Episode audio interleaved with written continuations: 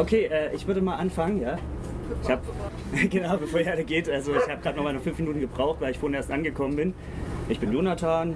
Ich habe vorher sehr lange in Jena gewohnt, jetzt wohne ich in Leipzig. Und ich hatte das Privileg, also sprich die Zeit und die Ressourcen, mich über einen langen Zeitraum tatsächlich viel mit anarchistischem Denken zu beschäftigen, also mich mit anarchistischer Theorie auch zu beschäftigen. Da gibt es natürlich ganz unterschiedliche Meinungen dazu, was das ist. Ich denke schon, dass Anarchismus auch Theorie hat, aber ich verstehe mich selbst als Anarchist. Das heißt, natürlich ist es für mich auch eine Sache, die wir, die wir leben, wie wir, wie wir uns miteinander organisieren, was wir für einen Blick auf die Gesellschaft haben und dass wir, so würde ich das nennen, eine Sehnsucht haben nach, nach Anarchie. Also erstmal angefangen bei einem Gefühl, dass Dinge grundsätzlich scheiße laufen, dass wir in einer Herrschaftsordnung leben und dass es eben aber auch möglich ist, die zu überwinden und wo ganz anders hinzukommen. Wie eigentlich immer ist es so, dass ich hier eine bestimmte anarchistische Perspektive rüberbringe. Also andere Anarchisten sehen die Sachen sicherlich sehr anders, die ich jetzt halt euch erzähle. Und dafür ist es ja auch, finde ich, sehr gut, dass wir sowas jetzt haben wie dieses Event, eine Buchmesse oder auch ähnliche Events, um uns halt tatsächlich mal auszutauschen und auch produktiv zu streiten, um halt einfach tatsächlich auch neue Wege zu finden, wo es hingeht, anstatt immer in den alten Trott zu verharren. Ich gehe da aber jetzt so ran, dass ich jetzt niemand irgendwie die Welt erkläre, sondern umgekehrt. Ich denke halt, ihr alle macht halt Kram, habt halt ganz viele Erfahrungen in Bereichen, wo ich zum Beispiel auch gar keine Ahnung habe. Aber ich sehe so meine Rolle ein bisschen, dass ich vielleicht so Nachdenken darüber anrege, über so große Fragen, wie zum Beispiel eben soziale Revolution.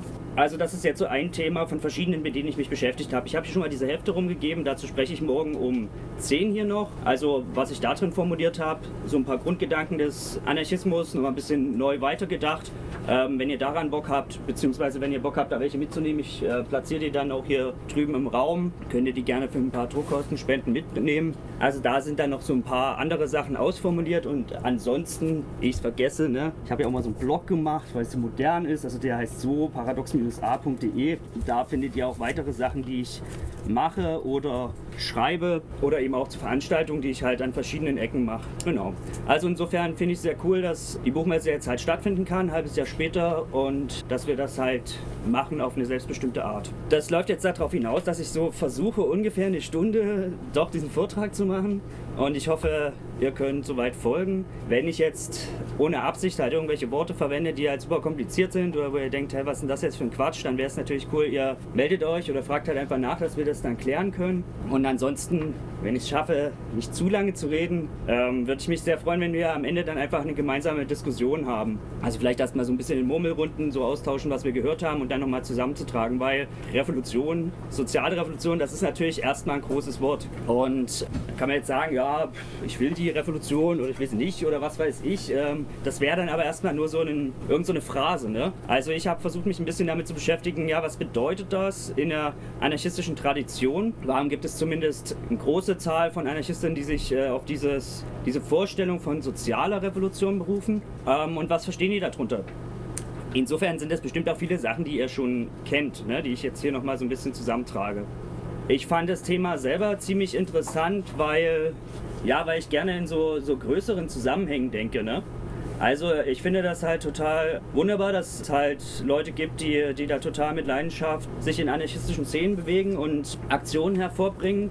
Also ich sehe das gar nicht so negativ. Ich glaube, da läuft echt einiges und wird es auch in Zukunft. Also nicht, dass wir alles machen können, was wir wollen, das meine ich jetzt nicht, aber es gibt immer wieder Leute, die, die finden das halt interessant, was, was Anarchie denen zu sagen hat. Und, und es ist wichtig, halt ins Handeln zu kommen.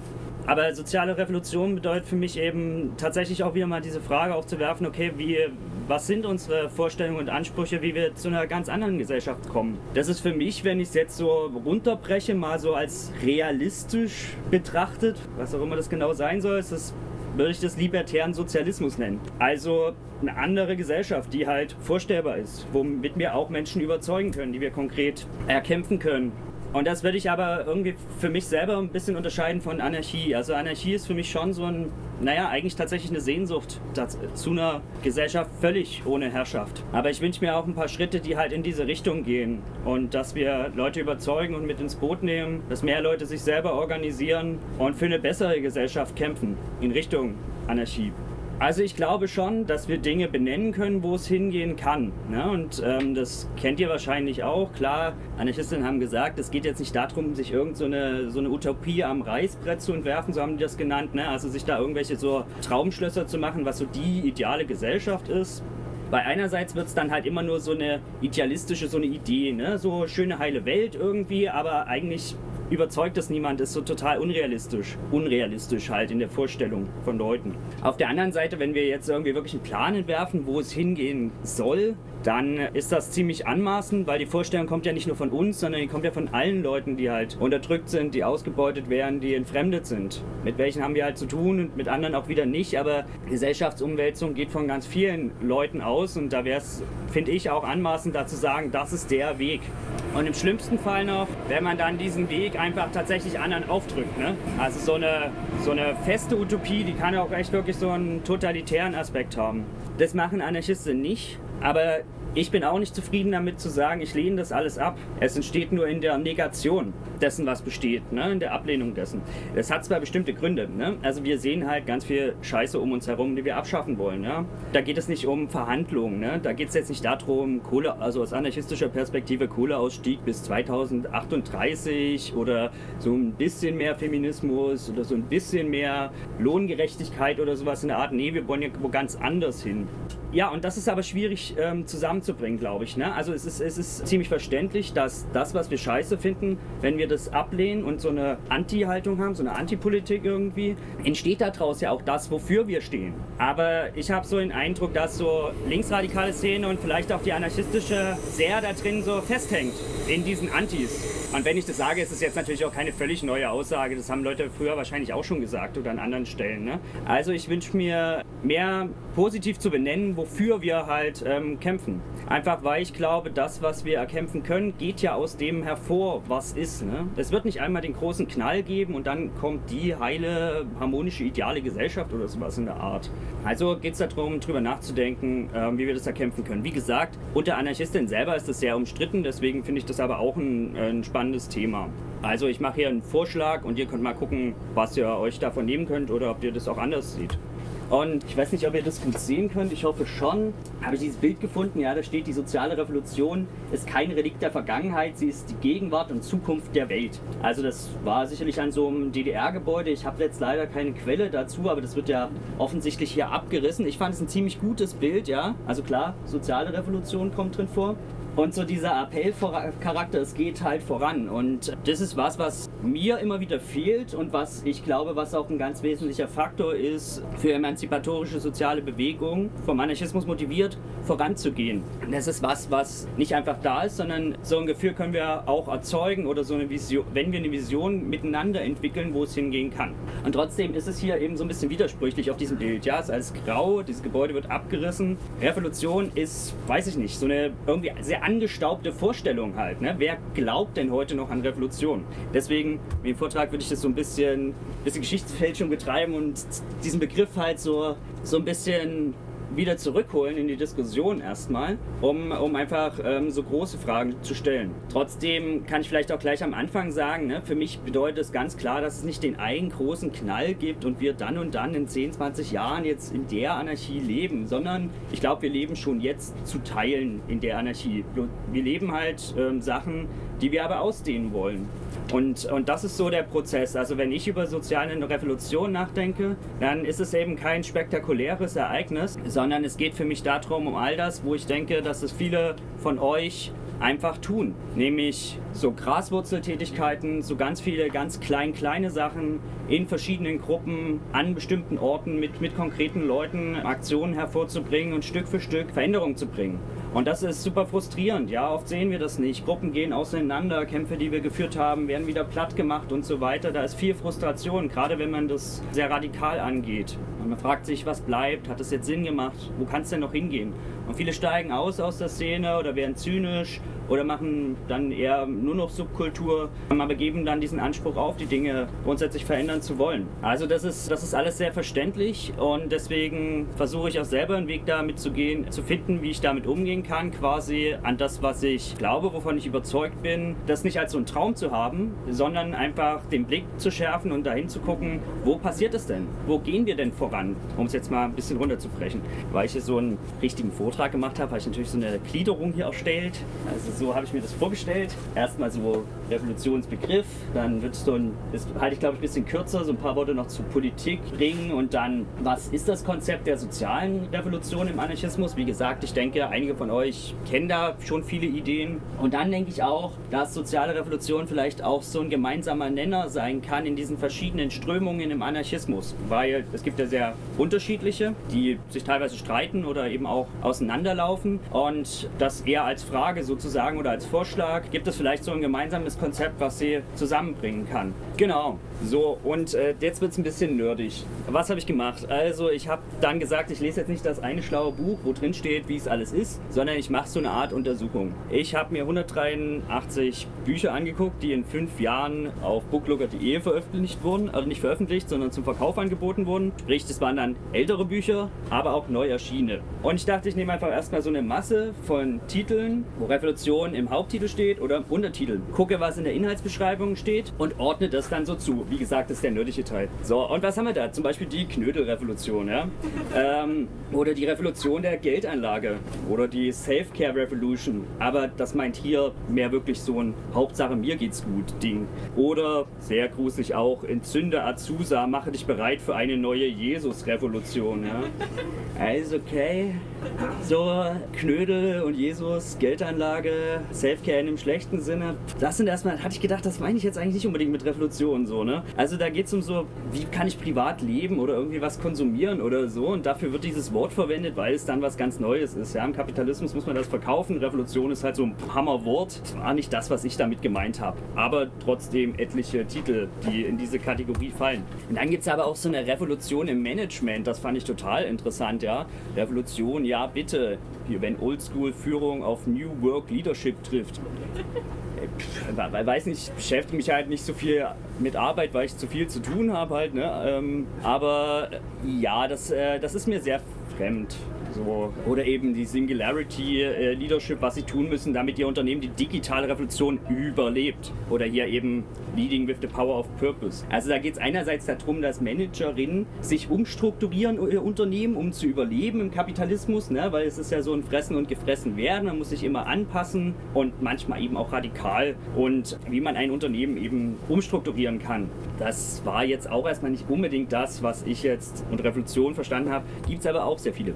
Und dann dann was, was ihr sicherlich viel so aus so einem Geschichtsbuch oder so kennt. Also die, die industrielle, die technische, die wissenschaftliche Revolution. Und das ist ja, das ist ja auch wirklich so, ne? Bestimmte Erfindungen, wie jetzt, was weiß ich, die Dampfmaschine, Eisenbahn oder Smartphone und so weiter Sachen, verändern ja ganz stark die Gesellschaft, wie wir miteinander leben. Ja? Also das, das verändert unser Zusammenleben äh, total grundlegend. Ohne Bahn wäre ich jetzt nicht hierher gekommen, dann hätte ich, weiß ich nicht, die Postkutsche nehmen müssen oder so. Genau, das, das, das macht was mit dem, wie wir leben und zusammenkommen können. Aber ich frage mich eben trotzdem, ist das wirklich eine Revolution? Weil es wird so getan, als würde das einfach so passieren. Ja, da ist dann so ein kluger Erfinder, was weiß ich hier, Edison erfindet die Glühbirne, zack, jetzt haben wir einen Beamer, wow, und dann verändert das alles. Aber das ist eigentlich auch eine komische Vorstellung, weil einerseits sind ja ganz viele verschiedene Leute, die erstmal jahrelang irgendwie rumwerkeln, bis dann mal jemand irgendwas erfindet. Und andererseits sind da ja auch Interessen dahinter. Also Dinge, die sich verkaufen lassen, werden ja eher erforscht. Dinge, woran der Staat ein Interesse hat. Nehmen wir zum Beispiel Militärtechnologie. Da wird natürlich ganz viel Geld reingebuttert oder auch andere Sachen. Also ich glaube tatsächlich mit Revolution, wie ich sie verstehe, hat es nicht so viel zu tun. Und dann gibt es aber noch was richtig komisches, ey. Also so systemimmanente Politik politische Wandlungsprozesse, habe ich das genannt. Bisschen kompliziert ausgedrückt. Also hier zum Beispiel Emmanuel Macron, der hat dieses Buch geschrieben, Revolution, wir kämpfen für Frankreich. Oder, oder hier ähm, Papst Franziskus, eine Revolution von oben. Auch, dachte ich auch krass, ne? so ein neuer Papst macht jetzt hier so Revolution in der katholischen Kirche. Ich hatte eigentlich eher gedacht, es wäre eine Revolution, wenn man den Papst abschafft oder so vielleicht, aber ja. Oder hier jetzt Bernie Sanders, unsere Revolution, wir brauchen eine gerechte Gesellschaft. Ne? Also sieht man ja auch auf dem Bild sehr klein hier, aber das ist ja schon ein sehr netter guter Onkel, der Bernie. Aber so sozialdemokratische Politik, selbst in den USA, würde ich sagen, ist trotzdem nicht die Revolution. Oder eben dieser nette Herr hier rechts, ne? die sozialdigitale Revolution, wie die SPD Deutschlands Zukunft gestalten kann da hätten sie sich den Revolutionstitel auch sparen können. Also so wirklich attraktiv finde ich es nicht. Aber warum nehmen die dann das Wort? Ne? Also da gibt es quasi Staatsoberhäupter oder wichtige Politiker oder sowas wie der Papst, die halt vielleicht mal irgendwie ein bisschen einen anderen Style fahren als ihre Vorgängerin. Aber im Grunde genommen bleibt der ganze Laden ja der gleiche. Ne? Es wird halt so verkauft, als wäre es jetzt total was anderes. Und das ist halt ein bisschen absurd, weil dadurch, dass es eben, also diese, diese Titel sind ja ein Ausdruck dafür, was Leute unter Revolutionen verstehen verstehen. Wenn wir aber sagen, wir beschäftigen uns aus einer anarchistischen Perspektive mit sozialer Revolution, bedeutet das, dass wir selber den Begriff mit unseren Inhalten füllen. Aber wenn wir das tun, sind wir mit ganz viel so komischen Vorstellungen konfrontiert, die Leute auch in ihren Köpfen haben, offensichtlich. Und dann, das ist natürlich so ein, so ein klassisches Ding, also so eine Geschichtsschreibung, ja, also deutsche Revolution oder die sogenannte friedliche Revolution zur deutschen Einheit oder die französische Revolution, die bayerische Räterepublik. Also sehr gutes Buch übrigens von äh, Simon Schaub. Klar, so da wo wir heute sind, das ist durch Revolution hervorgegangen, ja, durch bürgerliche Revolution. Oder jetzt meinetwegen an der Wende 1918, 19 haben Leute ja auch für ein anderes System nochmal gekämpft, eben für eine, für eine Rätedemokratie, wenn man das so nennen will. Was schon was anderes ist als das parlamentarische System, in dem wir leben. Das Problem mit der Geschichtsschreibung ist halt, dass die sozusagen Revolution ja immer so betrachtet, dass es was Abgeschlossenes ist. Revolution ist eben immer in der Vergangenheit und dann wird es so ein bisschen diskutiert, war das jetzt so oder war das so, welche Rolle hat XY-Person gespielt oder sowas in der Art. Aber sie soll halt immer in der Vergangenheit auch bleiben. Ja? Es werden jetzt keine Schlüsse darauf gezogen, was ist denn jetzt heute Revolution? Und dadurch wird es aber auch so was Angestaubtes in unserem Kopf. So, das wäre dann das Letzte, wo ich denke, okay, das geht schon viel mehr in die Richtung der sozialen Revolution. Zum Beispiel eben Women in the Egypt äh, Revolution oder Roger war natürlich als ein großes Projekt oder hier dieses Feminism Resistance and Revolution in Trump's America, also aus so einer feministischen Perspektive auch eine Regierungs- und Staatskritik oder dieses auch ziemlich gute Buch äh, von Gabriele Winkler, Care Revolution. Also da überlegt die, ne, wie, wie kann man Gesellschaft halt kritisieren und verändern von, von der Perspektive der, der Sorgearbeit. Also das geht tatsächlich, würde ich sagen, am ehesten in die Richtung, wo ich sagen würde, ja, das hat was mit sozialer Revolution zu tun, aber es sind sehr unterschiedliche Sachen auch. Ne? Also da zeigt sich, dass wenn wir über Revolution nachdenken aus anarchistischer Perspektive, ist es so eine Suchbewegung. Es ist nicht einfach klar, das und das ist die soziale Revolution. Ich fände es cool, wenn wir uns im Anschluss oder an anderer Stelle gemeinsam Gedanken darüber machen, was es für uns bedeutet. Also es gibt ein Wort, Revolution, aber so ganz verschiedene Begriffe eigentlich. Also ne, hier dieser geschichtswissenschaftliche oder das, was am ehesten so in die sozialen Bewegungen geht, das letzte, dann hier dieses Privatkonsum, also Yoga, Knödel, Jesus-Revolution und so weiter, technische und so. Es ist ein Wort, aber eigentlich sind es verschiedene Begriffe, die meinen verschiedene Sachen und gehe ich nicht nochmal drauf ein, habe ich mich gefragt, warum ist es denn dann aber trotzdem dasselbe Wort? Also irgendwas muss es ja dann gemeinsam haben. Das sind so ein paar Aspekte davon. Wenn wir über das nachdenken, was in unseren Köpfen und in den Köpfen von anderen Menschen da draußen ist bei Revolution, dann hat es oft was damit zu tun, Revolution ist wie so eine Welle, ja? Die, äh, die scheint uns so zu überrollen. Alles wird ganz anders. Und die Frage ist, wie kann man das kontrollieren oder in eine bestimmte Richtung lenken? Das ist halt gerade das Verrückte, dass da ganz viel irgendwie gerade durcheinander gerät in der Revolution. Oder auch die Handlungsfähigkeit. Ne? Gibt es sehr verschiedene Möglichkeiten, mit sowas umzugehen. Passiv, reaktiv, also als Reaktion gestaltend oder forcierend. Also so passiv wäre halt, oh scheiße, die Revolution, ich gehe jetzt zur Bank und hebe da mein Geld ab und kaufe mir da ein paar Goldzähne dafür oder so, dann habe ich wenigstens was gesaved oder so. Gestaltend ist dann aber eben eher die Auseinandersetzung. Revolution, und das haben Anarchisten sehr viel gesagt, ist nicht was an sich irgendwie Tolles oder Gutes. Gerade in der Vergangenheit haben die gesagt, ja, Revolution kommt eh. Die Frage ist, wie nehmen wir darauf Einfluss? Wie können wir das in eine emanzipatorische Richtung halt pushen? Und das gestalten. Oder so forcierend, das würde dann bedeuten, Leute machen die Revolution. So ein paar kleiner Verschwörerkreis macht dann die Revolution. Das ist natürlich, würde ich sagen, eine total komische Vorstellung eigentlich, weil Revolution bedeutet, dass sich ganz viele verschiedene Leute erheben und nicht irgendwie ein kleiner Kreis äh, von Verschwörern. Dann der Punkt eben der, der Neuartigkeit. Das kennt ja eben die Knödelrevolution. Das sind eben ganz andere Knödel. Deswegen steht da Revolution halt. Ne? Man denkt halt, okay, die Dinge werden ganz anders. Alles soll anders werden. Aber wenn man ein bisschen mehr noch drüber nachdenkt, ist es gar nicht nur das. Also es ging Leuten, die Revolutionären waren, auch immer darum, bestimmte Sachen eigentlich zu erhalten, die sie gut fanden. Also es ist ja meistens so große Proteste, große Aufstände, Erhebungen, die geschehen da, wo es Leuten noch mal ein Stück schlechter geht. Und ab einem gewissen Punkt haben sie die Schnauze voll, so wie in Weißrussland. Ich weiß nicht, ist das eine Revolution? Ja, nein, aber das geht halt in die Richtung.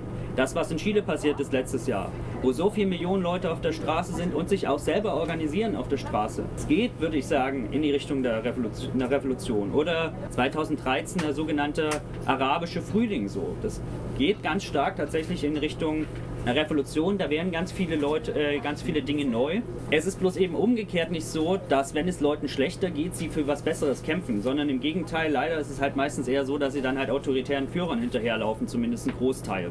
Das heißt, zu dem Aspekt, dass es Leuten ein ganz Stück schlechter geht und sie wirklich die Schnauze voll haben, müssen Vorstellungen und Visionen hinzukommen und muss es Organisierung geben, die was in eine, in eine bessere Richtung, vielleicht in eine Richtung eines libertären Sozialismus aufzeigen.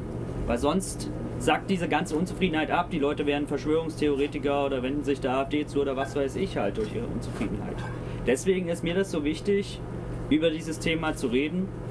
Nicht nur als jetzt Anarchist, sondern auch mit anderen Leuten, die daran Bock haben, um eine Vorstellung zu spinnen, wie es anders werden kann.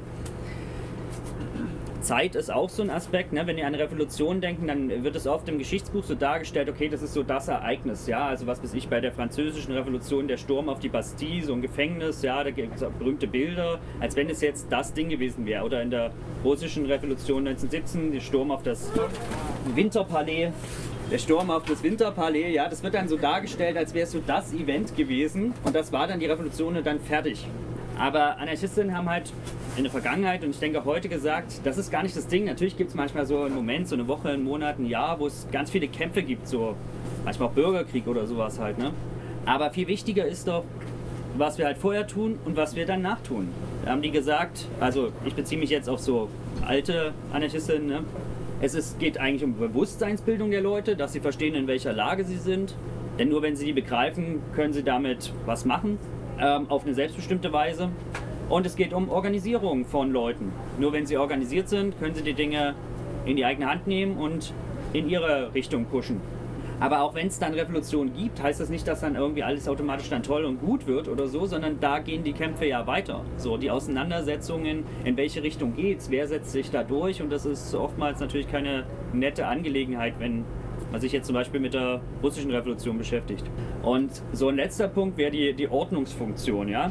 Zum Beispiel haben Konservative immer gesagt, seit der Französischen Revolution, ihr Sozialistinnen zum Beispiel, okay, ihr wollt die Freiheit und Gleichheit für alle Menschen. Das sind ja vielleicht ganz gute Werte, ganz gute Ideale. Vielleicht finde ich, find ich sogar vielleicht gut. Auch wenn ich lieber eine hierarchische Gesellschaft will. Aber okay, ihr wollt, dass alle Menschen frei und gleich sind, ja okay. Aber das Ding ist, wenn ihr dafür wirklich kämpft und die Revolution wollt, dann wird alles, was wir haben, halt zusammenbrechen. Alles wird in Chaos enden. Und dieses Chaos wird eben gar nicht dazu führen, dass ihr eure Vorstellung verwirklichen könnt, sondern die Leute hauen sich halt auf die Köpfe und am Ende ja, wird es alles viel schlimmer als das, was wir jetzt haben.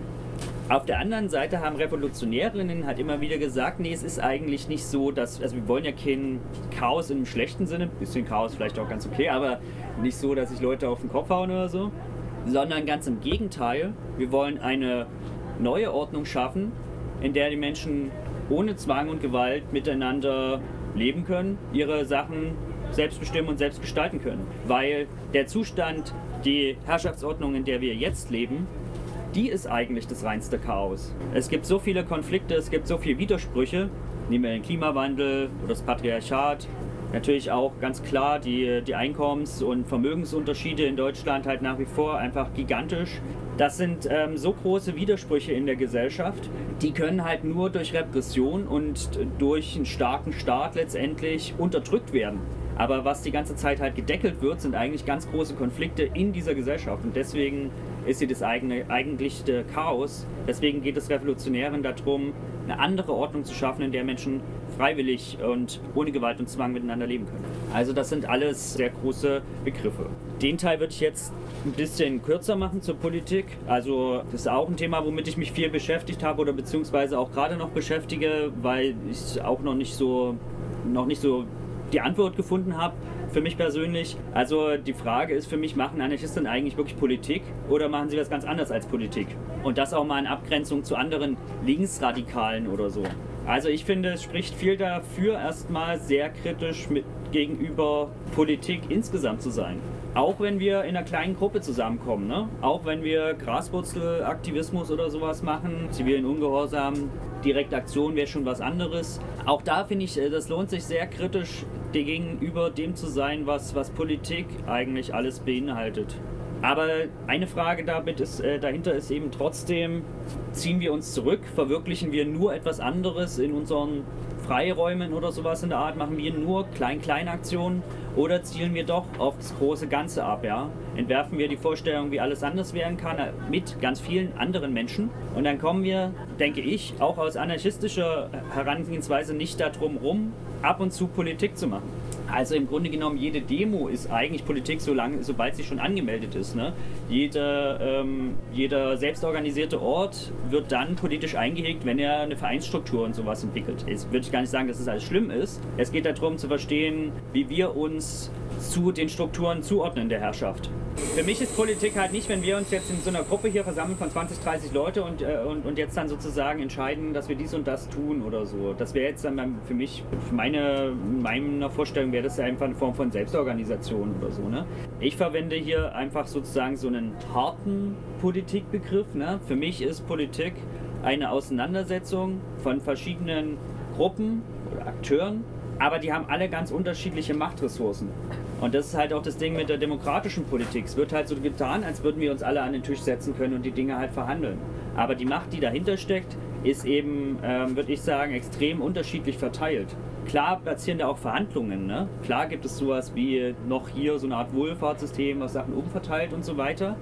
Aber das ist keine an sich gute Sache, würde ich sagen. Ne? Das ist keine Sache, wo Menschen selbstbestimmt damit umgehen. Die Frage, was wir verteidigen sollten davon oder so, das ist dann, glaube ich, aber noch eine, eine andere Frage. Ne? Oder ich meine, ich würde nicht sagen, ich lehne jetzt alle demokratischen Grundrechte ab. Das Problem ist halt eher, dass die nur gewährt sind und im Zweifelsfall können sie halt auch schnell wieder weggenommen werden. Aber ähm, ich versuche, oder ich in dem Nachdenken versuche ich die äh, Politik ein bisschen äh, stärker noch zu kritisieren, um halt uns selber auch in Frage zu stellen, wenn Leute sagen, okay, wir sind in einer politischen Gruppe, ich bin in der politischen Gruppe XY. Dass wir uns auch da die Frage stellen, okay, ähm, übernehmen wir einfach irgendein Schema. Nur an dem Beispiel jetzt mit der Demo. Ne? Muss die Demo wirklich angemeldet sein? Nein, muss sie halt nicht. Ne? Klar, dann kommt dann irgendwie so Leute in blauen Uniformen und sagen dann, meldet die mal an. So, das passiert dann, klar. Aber da finde ich es wichtig, unsere Vorstellungen aufzubrechen halt so. Und dass wir, dass wir, da, dass wir da rauskommen aus diesen äh, vorgeprägten Vorstellungen, das ist dann Politik, wenn man halt eine vernünftig angemeldete Demo hat. Nur jetzt ein Beispiel. Ne? Also, okay, das... Ähm, diese, diese Paradoxie, das Paradoxie bedeutet, ne, dass verschiedene Sachen gleichzeitig wahr sind, nämlich auf der einen Seite, dass schon aus sozialistischer Herangehensweise Politik eigentlich sehr stark problematisiert wurde und auf der anderen Seite Sozialistinnen, also frühe Sozialistinnen, auch irgendwie Politik gemacht haben. Also das ist nicht aufgeklärt und so ist es eigentlich auch bis heute und ich betrachte schon Anarchismus zum großen Teil als Teil des Sozialismus. Er ist aber auch was Eigenes. Ne?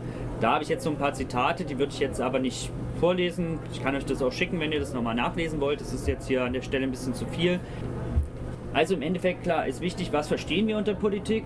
Ich finde es sinnvoll, das halt sehr grundsätzlich zu kritisieren. Aber was ja eigentlich das Problem ist, ist, dass Politik ein Herrschaftsverhältnis ist zwischen Leuten, die regieren und die regiert werden. Da gibt es natürlich sehr viel dazwischen. Ja? Also durch Wahlen und irgendwie andere Einbindungen partizipieren wir, machen wir da ja auch mit, so ein Stück weit. Ne? Das Problem ist, dass das Politik eben ein, ein Herrschaftsverhältnis ist und nur aufgehoben werden kann, wenn wir zu einer anderen Gesellschaft kommen. Das Ding ist halt, ähm, dass in dieser, ich nenne es Paradoxie, also in diesem Politik ja, nein, irgendwie kommt man da nicht richtig raus. Eigentlich ist es tatsächlich, würde ich sagen, ziemlich scheiße, so wie ich das verstehe, aber wenn wir den Anspruch haben, was grundsätzlich zu verändern, müssen wir das ab und zu machen. Das ist so ein, so ein Spannungsfeld. Das hat sehr viel auch mit dem zu tun, wie wir, äh, wie wir über Revolution nachdenken. Also hier habe ich nochmal so ein Schema, das ist von Saul Newman, das ist so ein bisschen so ein relativ abgehobener Typ, der so anarchistische Theorie macht. So. Aber das, äh, diese Überlegung finde ich ganz gut in dem Buch The Politics of Post-Anarchism von 2010. Ja, der sagt halt, okay, wenn wir definieren, was Politik ist, also zum Beispiel diese Auseinandersetzung, ungleiche Machtressourcen, dann entsteht halt was, was Politik nicht ist. Und der sagt, das ist Utopie und Ethik. Und ich glaube, das macht ziemlich viel Sinn, weil ich denke, gerade Anarchistinnen sind ja ganz stark eben davon motiviert, dass was anderes möglich ist und dass sie anders leben wollen und dass wir anders miteinander leben können. Also die Ethik, die Utopie sind da tatsächlich ganz stark im Verhältnis zu dem Politik machen. Also um das an einem Beispiel mal klar zu machen. Ne? Es gibt eine anarchistische Gruppe, so, die will halt einen Bagger besetzen zum Beispiel. Klimaprotest halt, ne? Braunkohlebagger. Und dann könnten wir halt diskutieren in dieser Gruppe. Ein paar Leute sagen, okay, geil, ja, lass uns die Aktion machen, lass uns halt den Bagger besetzen, so, ist eine gute Sache, haben wir Bock drauf. Und ein paar würden halt sagen, okay, äh, ja genau, lass uns das einfach, ähm, lass uns das in einem Monat machen, dann und dann, wir bereiten uns vor, keine Ahnung, und dann machen wir das. Und dann sagen vielleicht ein paar andere Leute, hey, aber lass uns das lieber machen, während halt die Ende geländische Action stattfindet, weil da ist dann eh die, Medien, äh, die Medienaufmerksamkeit da und wenn wir dann zusätzlich noch diese Baggerbesetzungsaktion machen, dann hat das halt mehr Effekt sozusagen. Aber die Überlegung jetzt, dass es dann mehr Effekt hat, das ist halt eine politische. Ja, da geht es eben um, um die Frage der Strategie. Während andere halt sagen würden, nee, warum soll ich mich jetzt an Ende Gelände ranhängen? Ich finde das prinzipiell richtig. Ich finde, wir sollten das halt machen, wenn es einfach dran ist für uns und jetzt nicht uns orientieren an irgendeinem so Medienspektakel oder so. Wir sollten es einfach von uns ausmachen. Und und, und solche Sachen kommen, glaube ich, sehr oft vor, wenn, wenn ihr ähm, euch anarchistisch oder so orientiert, dass es so beides. Oder zum Beispiel auf einer Demo gegen Kneste. Da wird halt gefordert, ja, okay, also ich habe jetzt nicht die direkte Parole im Kopf, ne, aber zum Beispiel alle Gefängnisse abschaffen für eine Gesellschaft ohne Knäste. Und auf der anderen Seite gibt es halt Parolen, wo Leute dann sagen, okay, Gewerkschaftsfreiheit hinter Gittern, Mindestlohn für Gefangene, gleiche Rechte für Gefangene oder sowas in der Art. Das eine ist halt wirklich eine grundsätzlich utopische und ethische Forderung, dass wir in der Gesellschaft leben können, ohne jede Knesse. Und das andere sind halt sehr scheinbar eigentlich sogar realpolitische Forderungen, ja, Mindestlohn, Gewerkschaftsfreiheit, solche Sachen. Und beides kommt irgendwie gleichzeitig vor. Und da könnte man halt, wenn man von außen rangeht, sagen, okay, ist das nicht ein ziemlicher Widerspruch? Was wollt ihr jetzt? Wollt ihr da eine Gewerkschaftsfreiheit und Mindestlohn oder wollt ihr eine Gesellschaft ohne Knästen?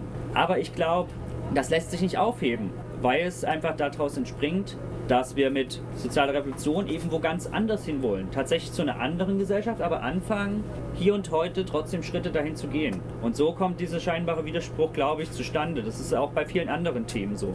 Also genau, das ist nur ein Schema, das erklärt jetzt nicht die Wirklichkeit, ne? aber ich finde, ähm, bei mir, ähm, für mich hilft es eigentlich ganz gut, um das ein bisschen zu kapieren, ähm, warum es scheinbar so Widersprüche im Anarchismus gibt. Und die Frage wäre ein bisschen, wie wird damit umgegangen?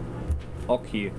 Jetzt würde ich ein bisschen was zu diesem Konzept der sozialen Revolution erzählen. Wie gesagt, ich denke, einige von euch kennen da auch schon einiges. Ich fasse das halt so, und zwar aus so Diskussionen in Abgrenzung zu anderen Sozialistinnen, je nachdem, wie man das bestimmen will. Also Anarchismus hat sich halt rausgebildet, vor allem in Streits mit Sozialdemokratie und mit ähm, Parteikommunismus, ja, und hat da seine eigene Position gefunden. Also da gibt es dann halt die, die, was weiß ich, verschiedene Schriften ne, von jetzt Josef Polgert oder Peter Kropotkin und solche Leute halt, ähm, die dazu sich Gedanken gemacht haben, was ist denn jetzt dann die anarchistische Herangehensweise.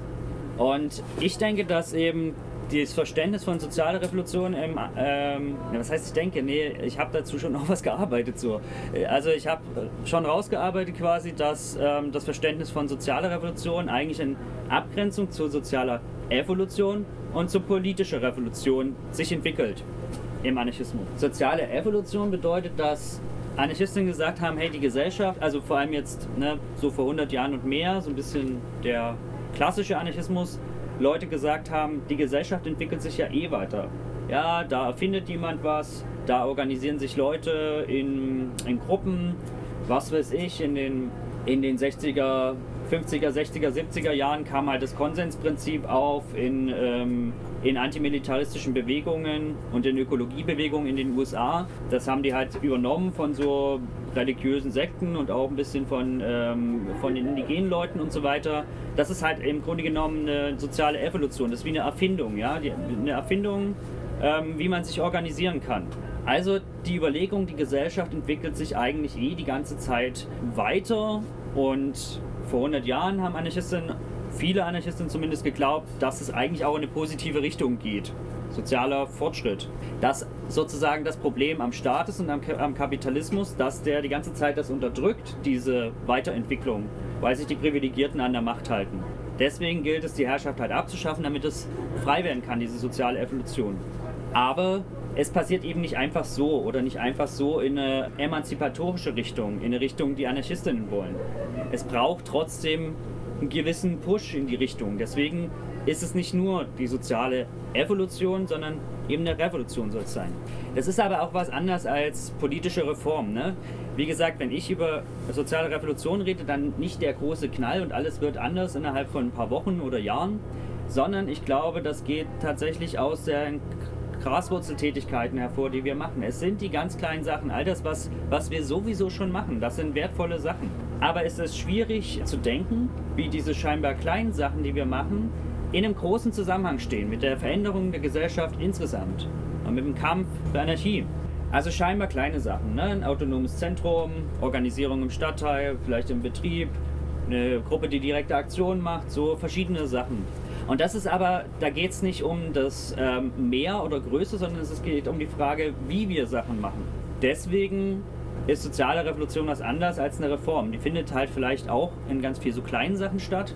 Aber dabei wird ja nicht appelliert an jetzt, was weiß ich, die Politik, dass sie den Klimanotstand ausrufen soll oder so ein Zeug. Sondern Leute werden motiviert, Dinge in die eigenen Hände zu nehmen.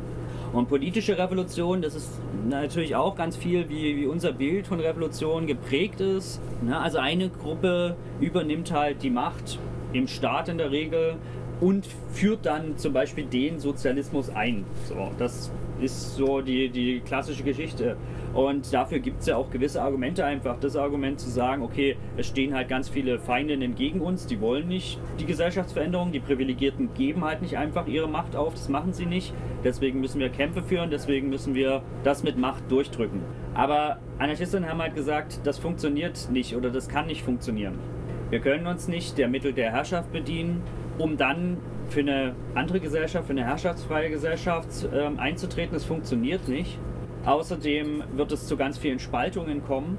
Die Revolutionären werden sich gegenseitig behaken und so weiter und dann keine, keine Gemeinsamkeit mehr haben, sondern da wie in der russischen Revolution, die Bolschewisten setzen sich durch und knasten die anderen ein. Es ist dann aber, wenn es eine Revolution ist von so einer Avantgarde, also von so einer überzeugten Kaderpartei oder so, ist es auch keine Revolution von unten. Ja? Also wo tatsächlich viele Leute sich selber ermächtigen und die Dinge in ihre eigene Hand nehmen. Und deswegen ist es eigentlich auch gar keine richtige Revolution, sondern mehr so ein Putsch oder Und in diesen Überlegungen entsteht halt dann diese Vorstellung von soziale Revolution. Also ja, die soziale Evolution, darin haben die zumindest, sind die ausgegangen davon vor 100 Jahren und ich denke auch zum Teil immer noch, aber sie soll halt in eine bestimmte Richtung trotzdem gelenkt werden. Und politische Revolution, ja, es gibt Feindinnen, die wollen das halt nicht. Da müssen wir einen Umgang damit finden. Es werden nicht einfach alle Leute überzeugt sein, auch keine Mehrheiten oder sowas in der Art, die dann alles anders machen. Aber es kann eben auch nicht sein, anderen Leuten das halt aufzudrücken, weil es dann nicht revolutionär ist. Und so entwickelt sich dieser Begriff der sozialen Revolution im Anarchismus, der aber immer noch so ein bisschen schwierig zu greifen ist. Also, ähm, und das kennt ihr, glaube ich, auch aus anderen, anderen Vorstellungen oder Diskussionen, in denen ihr seid, es gilt halt ganz viel gleichzeitig zu verändern, verschiedene Herrschaftsverhältnisse. Ja, das haben Anarchisten gesagt. Wir leben halt im Kapitalismus und wir können den Kapitalismus nur überwinden, wenn wir gleichzeitig den Staat überwinden. Aber auch das Patriarchat, die Naturbeherrschung, die Nation, andere Herrschaftsverhältnisse. Soziale Revolution ist deswegen in Veränderung in ganz vielen verschiedenen Bereichen. Sie verändert Politik. Vielleicht schafft sie auch Politik ab zugunsten einer Selbstorganisation. Da müssen wir nochmal drüber reden, was wir darunter verstehen. Aber Menschen können sich anders organisieren, ja? Die können ihre Dinge anders regeln, in ihrem Stadtteil, auf ihrem Dorf und so weiter. In dezentralen Kommunen können sie Dinge halt regeln und deswegen braucht es eine grundsätzliche Veränderung dessen, wie wir die Dinge regeln von Politik. Soziale Revolution verändert aber eben auch die Ethik, wie wir miteinander leben können. Ja, also weil wir alle ja in diesen Widersprüchen dieses Systems gefangen sind. Wir alle, oder was heißt wir alle? Ich rede mal von mir. ich konsumiere halt auch Dinge aus dem Supermarkt, die sind halt scheiße produziert. Ne? Es ist nicht meine Schuld, dass es so ist, aber ich bin halt da auch Teil dessen so. Also es sind halt scheiß Bedingungen, unter denen ich halt auch kein gutes ethisches Leben so leicht führen kann. Das würde sich verändern mit der sozialen Revolution. Und natürlich so der Bereich der Wirtschaft ist halt auch klar, dass es um eine Produktion nach Bedürfnissen von Leuten geht und um eine Tätigkeit, die äh, denen ihren Fähigkeiten entspricht. Jetzt mal grob runtergebrochen. Dazu gibt es ja ganz viele Überlegungen. Ne? Ich mache es ein bisschen kurz. Soziale Revolution soll aber eben auch die Kultur verändern, in der wir leben. Ja, ne? anstatt hier Mainstream-Propaganda im Fernsehen und, äh, und so ein Kram halt irgendwie so Massenware, was, was wir selber halt äh, erschaffen, was Leute wirklich selber gestalten können. Und, und das, das ist eine ziemlich wichtige Sache halt tatsächlich auch. Ich glaube, so kulturelle Revolution verändert auch unser Leben, wie wir miteinander leben. Das Verhältnis von Gesellschaft zur Natur, selbstverständlich. Ne? Also, dass wir überhaupt, dass wir überhaupt in dieser Vorstellung sind, der Mensch hat das Recht, irgendwie sich alles zu unterwerfen und so weiter und auch nicht menschliche Tiere halt auszubeuten. Das ist ja ganz tief in unserer Vorstellungswelt eingegraben. Das kann sich grundsätzlich ändern. Ich denke, also ich würde schon so rangehen und sagen, es ist möglich, dass wir in einer, in einer Koexistenz mit allen Lebewesen halt ähm, sein können. Warum nicht? Dann selbstverständlich auch die, die Geschlechterverhältnisse, ne? also das Patriarchat abzuschaffen, aber da steckt noch vieles mehr daran, ne? dass wir einen Zugang finden halt äh, zu unserer Geschlechtsidentität oder die auch ablegen können oder abbauen können, dass es halt immer unwichtiger wird tatsächlich, wie wir uns definieren, sondern dass wir uns einfach nur als unterschiedliche Menschen halt äh, wahrnehmen, anstatt uns diese Kategorien halt aufzuerlegen. Dann, das ist so ein bisschen schwierig formuliert, ne, die Herkunft, also hiermit meine ich halt den Rassismus, genau, also beziehungsweise eine zugeschriebene Herkunft. Im Englischen gibt es halt da diesen Begriff der White Supremacy, ne, weiße Vorherrschaft, das finde ich eigentlich ein ganz gutes Wort, das haben wir hier halt nicht so richtig. Aber ich denke, das, das, das macht Sinn, das als weiße Vorherrschaft zu beschreiben, das müsste sich grundsätzlich verändern. Das Verhältnis zwischen Einzelnen und der Gemeinschaft, ja, also dass wir uns oft in so einem Widerspruch sehen zwischen dem, was will ich und was will meine Gruppe oder auch noch mal größer irgendwie so ein Netzwerk von Leuten, in dem ich bin. Dass wir halt isoliert werden und dass wir gegeneinander konkurrieren. Zu Recht finden Anarchisten oft halt so aufgedrückte Gemeinschaft halt ziemlich scheiße, ne? weil da Hierarchien sind und Autoritäten, ähm, die uns einschränken. Aber viele Anarchistinnen sagen halt, dass es möglich ist, da ähm, freiwillige Gemeinschaften zu schaffen, die halt keine neue Zwänge auflegen und dass es möglich ist, dass Einzelne sich ähm, gemeinschaftlich orientieren können. Und das kann sich auch verändern. Und dann auch das Verhältnis, was wir zu uns selber haben. Ne? Äh, Subjektivität, also wie wir sind als Menschen in dieser Gesellschaft, auch das würde sich verändern in der sozialen Revolution. Und das ist eben ein sehr großer Unterschied zur politischen Revolution, ne? die tatsächlich eben vor allem auf dieser politischen Ebene denkt, okay, wir übernehmen da und die, da die Macht und dann wird es alles dann irgendwie durchgeführt oder durchgesetzt oder sowas in der Art. Geht es darum, auf ganz verschiedenen Ebenen, ganz verschiedenen Bereichen grundsätzliche Veränderungen hervorzubringen. Und die sind natürlich miteinander verknüpft. Ich denke, es macht total Sinn, aber gleichzeitig erscheint soziale Revolution dann trotzdem als so ein riesengroßes Ding. Ne? Also wo sollen wir dann anfangen? Ne? Das, ist, das ist halt schwierig. Aber ich glaube, das, das ist ja ein Diskussionspunkt, beziehungsweise nicht ich oder jemand anders sagt, wie das gemacht wird, sondern ich denke eher umgekehrt, wir alle machen das halt oder sind von solchen Sachen, haben da Erfahrungen, wie solche Sachen sich verändern lassen. Und ähm, das ist mehr so ein bisschen so ein Rahmen, wie wir drüber nachdenken können. Das ist jetzt so, glaube ich, so der letzte Teil. Jetzt wird es auch nochmal so ein bisschen theoriemäßiger. Das sind so fünf wichtige Dimensionen, die gibt es halt auch in anderen ähm, Revolutionsverständnissen.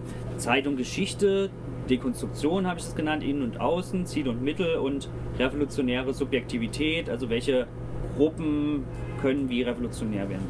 Dazu sage ich jetzt noch was. Also, das hatte ich am Anfang schon ein bisschen gesagt.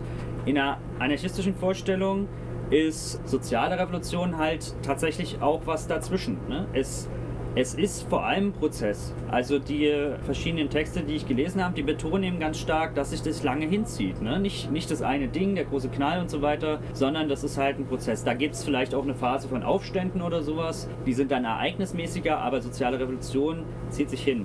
Und gleichzeitig, wenn wir jetzt sagen, eine soziale Revolution zieht sich über 100 Jahre hin, das wäre auch ein bisschen absurd. Also dann wäre es ja nur irgendwie eine ganz lange Veränderung oder sowas in Art. Man muss schon sagen können, okay, wann hat irgendwas begonnen und wann hört sowas auf. Dazwischen bewegt sich das und das ist so, ähm, das unter diesem Stichwort, was relativ berühmt geworden ist in, äh, in den letzten Jahren, so der präfigurativen Politik. Also man, wir oder Anarchistinnen organisieren sich schon so, machen schon so Aktionen, dass sie das, was sie erkämpfen wollen, schon praktizieren. Ja? Deswegen ist ja so wichtig, dass man jetzt im Camp, halt im Klimacamp zum Beispiel, einfach sich anders da organisiert, dass es halt wichtig ist, wie wir miteinander umgehen und so weiter. Und das hat was mit dem Verständnis von Zeit zu tun. Nicht dann und dann sind die Bedingungen reif, dass die Revolution dann kommt und dann ist es erledigt oder so, sondern es ist eben ein langer Entwicklungsprozess. Das ist auch nicht so ein One-Way-Ticket, sondern da gilt es halt, Kämpfe zu führen. Da gibt es auch ein Vor und Zurück. Für mich bedeutet das, dieses Verständnis, dass es auch heute möglich ist, dass wir uns sozialrevolutionär orientieren. Da geht es nicht darum, wie gesagt, mehr zu machen, sondern es geht um die Frage, wie verstehen wir das, was wir machen? Wie bringen wir die kleinen, die vielen kleinen Sachen, die wir alle machen, den Aktivismus oder wie auch immer ihr das nennen wollt, wie bringen wir das in Zusammenhang mit einer Orientierung eben zur Ver Veränderung der Gesellschaft insgesamt, einer radikalen Veränderung? So, das ist eine, eine große Diskussion, wo es eben auch viele Streitpunkte gibt äh, unter Anarchistinnen. Wenn ich jetzt über soziale Revolution rede, dann ist es äh, für mich wesentlich eigentlich eine konstruktive Sache. Ja? Es geht darum, andere Strukturen und andere Beziehungen und Institutionen an die Stelle der alten zu setzen. Und selbstverständlich hat es eben auch eine Seite der Negation. Negation ist ja nicht nur Zerstörung, sondern Negation ist auch erstmal zu sagen, okay, bestimmte Sachen finden wir halt scheiße, wollen wir abschaffen. Das ist auf jeden Fall erforderlich. Aber ich finde, die kompliziertere, aber auch die spannendere Frage ist, wie schaffen wir tatsächlich andere Beziehungen und andere Institutionen? Weil ich glaube, das wird Leute vor allem überzeugen. Und ich denke nicht, dass halt nur aus der Ablehnung oder Negation quasi etwas Positives oder was, was Erstrebenswertes quasi ähm, sich rausbildet, sondern ich denke, dass das braucht auch Tätigkeit, äh, damit was anderes entstehen kann. Und die fängt auch jetzt an und nicht irgendwann am Punkt XY. Dazu gibt es aber unter Anarchistinnen sehr unterschiedliche Meinungen. Das können wir vielleicht dann auch hier einfach nochmal ähm, diskutieren, wie ihr das seht. Aber in dem Begriff der sozialen Revolution, wie ich das halt aus verschiedenen Quellen halt rausgearbeitet habe, ist Aufbauen tatsächlich wichtiger als Dinge zu zerstören. Trotzdem müssen manche Dinge auch weg, um den Raum für andere Sachen zu schaffen. Das sind so ein bisschen äh, kompliziertere Worte, innen und außen, also zwischen Transzendenz und Immanenz. Ne? Transzendenz bedeutet, wir schieben halt Sachen ähm, in eine ganz weite Ferne irgendwo weg. Die, die andere Gesellschaft, zum Beispiel die befreite Gesellschaft, das ist so ein transzendentes Wort. Das ist so ein bisschen in den Sternen. Deswegen finde ich diesen Begriff einfach richtig scheiße. Ich kann es einfach tatsächlich nicht mehr hören, wenn Leute halt von der befreiten Gesellschaft sprechen, weil ich einfach keine Ahnung habe, was es sein soll. Da drin steckt halt der Gedanke, dass es einfach den Moment gibt, wo dann irgendwie alles geklärt ist. So. Und äh, daran glaube ich einfach nicht. Ich finde es auch gar nicht erstrebenswert. Ich glaube auch in einer, in einer Anarchie, wie ich es mir das vorstelle, wird es auch Konflikte geben, weil es da unterschiedliche Leute gibt. Aber die eigentliche Frage ist, wie gehen Leute mit diesen Konflikten um? Ja? Wie regeln die die ohne Polizei, ohne Gerichte ähm, und so ein Zeug? Das, das ist auf jeden Fall möglich. Ne? Äh, und ich denke, das ist die eigentliche Frage. Genau, deswegen, so wie ich das verstehe, ist es so, dass Anarchisten ganz stark auf so eine Immanenz äh, sich richten. Immanenz bedeutet eben die Dinge, die gerade da sind. Ja? Es gibt halt keine anderen Leute außer die, die jetzt hier sind in, in unserer Umgebung. Ja? Es wird halt nicht die und die Bedingungen geben, wann dann die Zeit reif ist für die Revolution. Ähm, sondern wir können einfach nur mit den Sachen arbeiten, die da sind. Das ist manchmal frustrierend, gerade wenn man einen großen Anspruch hat, ganz anders hinzuwollen. Dann ist es vielleicht auch frustrierend sich mit der und der Gruppe auseinandersetzen zu müssen und so weiter. Aber ich würde sagen, was anderes ist nicht da und deswegen ist es das auch wert. Und gleichzeitig bedeutet Anarchie aber tatsächlich was ganz anderes, was, was wir uns auch nicht richtig vorstellen können. Es hat so einen utopischen Überschuss. Ja, da, da gibt es so einen Moment und das entsteht zwar aus dem, was halt ist, aber da gibt es auch Sachen, die können wir uns einfach schlecht vorstellen und das ist aber eine Motivation, eine Sehnsucht in uns, weil wir Herrschaft erfahren haben und viele Leute unter dieser Herrschaftsordnung leiden, entsteht auch eine Sehnsucht und eine Motivation, diese Dinge ganz grundsätzlich zu verändern. Gut, Dann äh, Ziele und Mittel, ja. Ich denke, das kennt ihr auch ganz viel. Ne? Also Anarchisten äh, dis, äh, diskutieren immer weiter, wie können wir halt äh, Mittel wählen oder Methoden, die halt unseren Zielen entsprechen. Und wie kriegen wir das halt zusammen? Ne? Also so das autoritäre Ding halt wäre halt, okay, der Zweck heiligt die Mittel. Ne? Also wir können halt irgendwie, was weiß ich, diese und jede Sache halt irgendwie machen oder durchdrücken einfach ähm, für den höheren Zweck. Und das äh, lehnen eigentlich die allermeisten Anarchisten ab. Dass man manchmal halt vielleicht irgendwie ein Fascho waffeln muss und so weiter, das ist halt eine andere Frage so. Das würde, würde ich sagen halt, ne? Aber es geht eben nicht darum, dass das an sich gerechtfertigt ist sozusagen. Und auf der anderen Seite ist es aber schwierig, wenn Dinge zu Selbstzwecken werden. Ne? Also zum Beispiel so ein autonomes Zentrum, ja, das, das soll ja wozu dienen. Das, das hat ja eine bestimmte, da sind ja Ideen dahinter, dass Leute sich treffen, versammeln können, dass sie ihre eigene Kultur machen können, dass sie sich da organisieren können, dass sie so ein Herd des Widerstands vielleicht auch irgendwo haben. Das sind so Sachen, die man machen kann, zum Beispiel mit dem autonomen Zentrum. Aber manchmal geht dieser ursprüngliche Gedanke dann eben verloren. Leute machen dann halt nur noch Subkultur. Das wird ein ganz entpolitisierter Ort. Und dann wird es halt zu einem reinen Selbstzweck. Und das ist, glaube ich, auch schwierig. Also es ist wichtig, das halt miteinander abzugleichen und diese Diskussion immer wieder aufzumachen. Ne? Nicht einfach irgendwelche Sachen zu machen, weil wir die schon immer schon gemacht haben oder weil Anarchisten das halt so machen, sondern in den Gruppen, in denen wir sind, uns immer wieder die Frage zu stellen, okay, machen wir das jetzt? Passt es zu dem, was wir wollen? Und das fängt ja an, zum Beispiel auch wieder, mir fallen jetzt nur Demos ein, aber bei vielen anderen Sachen, wo ich das aus so linken Szenen zumindest so, so erlebe, dass Leute einfach ganz reflexhaft die Sachen machen. Ne? Also irgendein Ereignis, scheiße, irgendwas passiert, okay, wir machen eine Demo. Es ist ja vielleicht nicht verkehrt, die Demo zu machen, kann man auch andere Sachen machen, ne? aber um in dem Beispiel zu bleiben. Aber das Problem ist halt, wenn es so reflexartig immer das Ding ist, was wir machen weil uns gar nicht was anderes einfällt, wie wir darauf reagieren können. Also das finde ich wichtig, da sich immer wieder neu auch Gedanken zu machen, ob das passt. So, und das sind jetzt noch die letzten zwei Punkte davon. Also es ist einer, aber eigentlich sind es zwei. Na, so eine große Diskussion von radikalen Leuten, Strömungen. Wer sind denn jetzt die Leute, die die Revolution machen? Wisst ihr ja wahrscheinlich auch, ne? Also so der klassische Marxismus hat gesagt, okay, es ist das Industrieproletariat, das ist halt sozusagen die per se sozialstrukturell die Klasse, die vorangeht, die die Revolution macht, sozusagen, weil sie aus den Widersprüchen des Kapitalismus hervorgeht. Und Anarchisten haben aber auch damals schon, also vor 100 Jahren und mehr gesagt, nee, so einfach ist es nicht. Da gibt es ganz verschiedene Gruppen, die werden ausgebeutet und die werden unterdrückt. Und das ist gar nicht eine einheitliche äh, Gruppe, sondern das sind ganz, ganz, ganz verschiedene Leute, die da auch zusammenkommen und unter der Herrschaftsordnung leiden. Deswegen treten die halt für eine Vielfalt ein. Und sie treten auch dafür ein, dass diese verschiedenen Gruppen sich selber ermächtigen, ja, dass sie nicht angeführt werden durch eine Avantgarde-Partei, gerade weil sie auch unterschiedlich sind. Und ähm, das ist halt, ähm, das ist wichtig, das, ähm, das zu sehen. Ne? Ich brauche jetzt nicht jetzt zu einem, äh, zu einem polnischen Arbeiter hingehen, der halt bei mir irgendwie äh, auf der Straße jetzt irgendwie den Asphalt da irgendwie legt und dem zu erklären, was Ausbeutung ist. Das wissen die Leute halt selber so. Ne? Da sind wir in ganz unterschiedlichen, also ich jetzt und zum Beispiel diese Personen sind dann in ganz unterschiedlichen Positionen und trotzdem können wir uns verbünden und gegen diese Herrschaftsordnung gemeinsam kämpfen. Das bedeutet natürlich Kommunikation, miteinander einen Prozess eingehen, gemeinsame Organisierung, aber nicht sozusagen, ich erkläre die, die Welt oder andersrum oder sowas in der Art, sondern die Selbstermächtigung verschiedener Gruppen und die können aber sich zusammenschließen. So. Und das ist ähm, die anarchistische Vorstellung, dass es da eine Pluralität gibt, also eine, eine Vielfalt von solchen sozialrevolutionären Subjekten und das kennt ihr auch, ne? in der Geschichte der sozialen Bewegung kamen dann später ganz verschiedene Gruppen dazu. Frauen, Sternchen, Migrantinnen, Indigene, Lesben, Schwule und so weiter. Das wurde wieder dis diskutiert, welche Gruppen sozusagen welche Sachen einfordern und erkämpfen und so. Und da könnte man noch ganz viele andere finden. Genau, das, das müssen wir aber am Beispiel diskutieren. Ähm, da gibt es auch verschiedene Meinungen natürlich wieder dazu.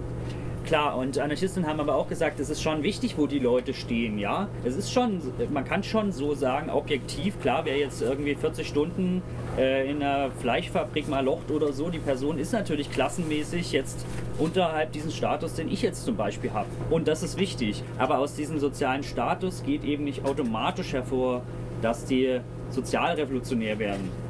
Deswegen ist wichtig, dass welches Bewusstsein die Leute haben und auch wie sie motiviert sind, was zu verändern.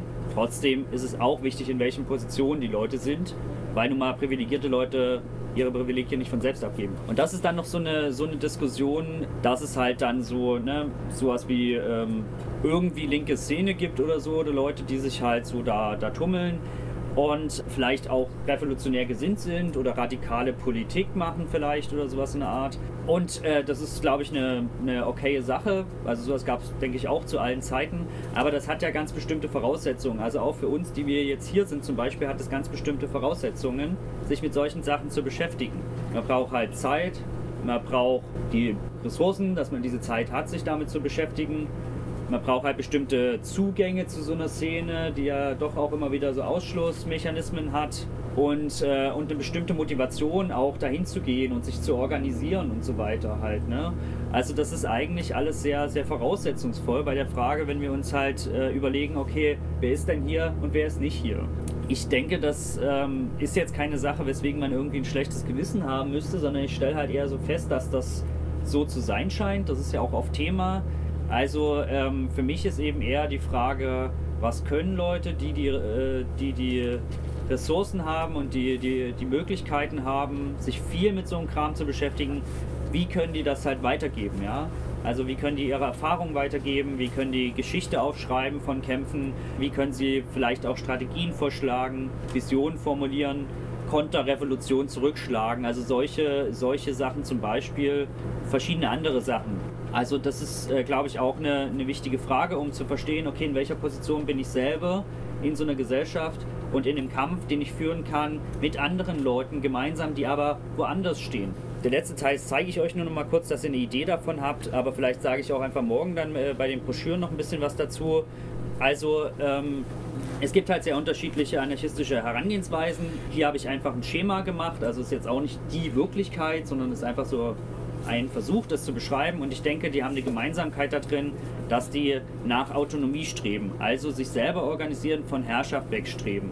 Und das machen die auf verschiedene Weise. Ja, Gibt es individualistische Ansätze, mutualistische, kollektivistische, also dass man so zum Beispiel im Stadtviertel im Betrieb anfängt, da wo schon auch Gemeinschaften sind, ähm, die in eine bestimmte Richtung zu entwickeln. Den Syndikalismus als Gewerkschaftsbewegung, dann so kommune Alternativbewegungen, und dann vielleicht eben der Anarchokommunismus versucht das auch nochmal ein bisschen anders äh, zu machen, mehr so netzwerkartig sozusagen. Und das sind verschiedene, teilweise auch widersprechende Ansätze aus Herrschaftsstrukturen rauszustreben, sich selber zu organisieren, erstmal sich Raum zu schaffen. Und ich denke, man könnte es schon so verstehen, dass äh, da auch so der Gedanke der sozialen Revolution dahinter ist. Da gibt es halt ganz verschiedene Wege, ähm, wie wir uns organisieren und damit umgehen können. Aber mich interessiert es halt, gibt es da einen gemeinsamen Nenner zwischen verschiedenen Anarchistinnen? Nicht, um die jetzt alle irgendwie unter einen Hut zu bringen. Natürlich finde ich es wichtig, dass alle Leute ihren eigenen Kram machen. Das ist mir auch persönlich sehr wichtig. Aber damit wir uns aufeinander beziehen und einfach ein Selbstverständnis entwickeln und stärker werden und uns auch Macht aneignen, um für eine andere Gesellschaft zu kämpfen. Ja, also ähm, das wäre es jetzt im Wesentlichen erstmal, der Vortragsteil. Ja.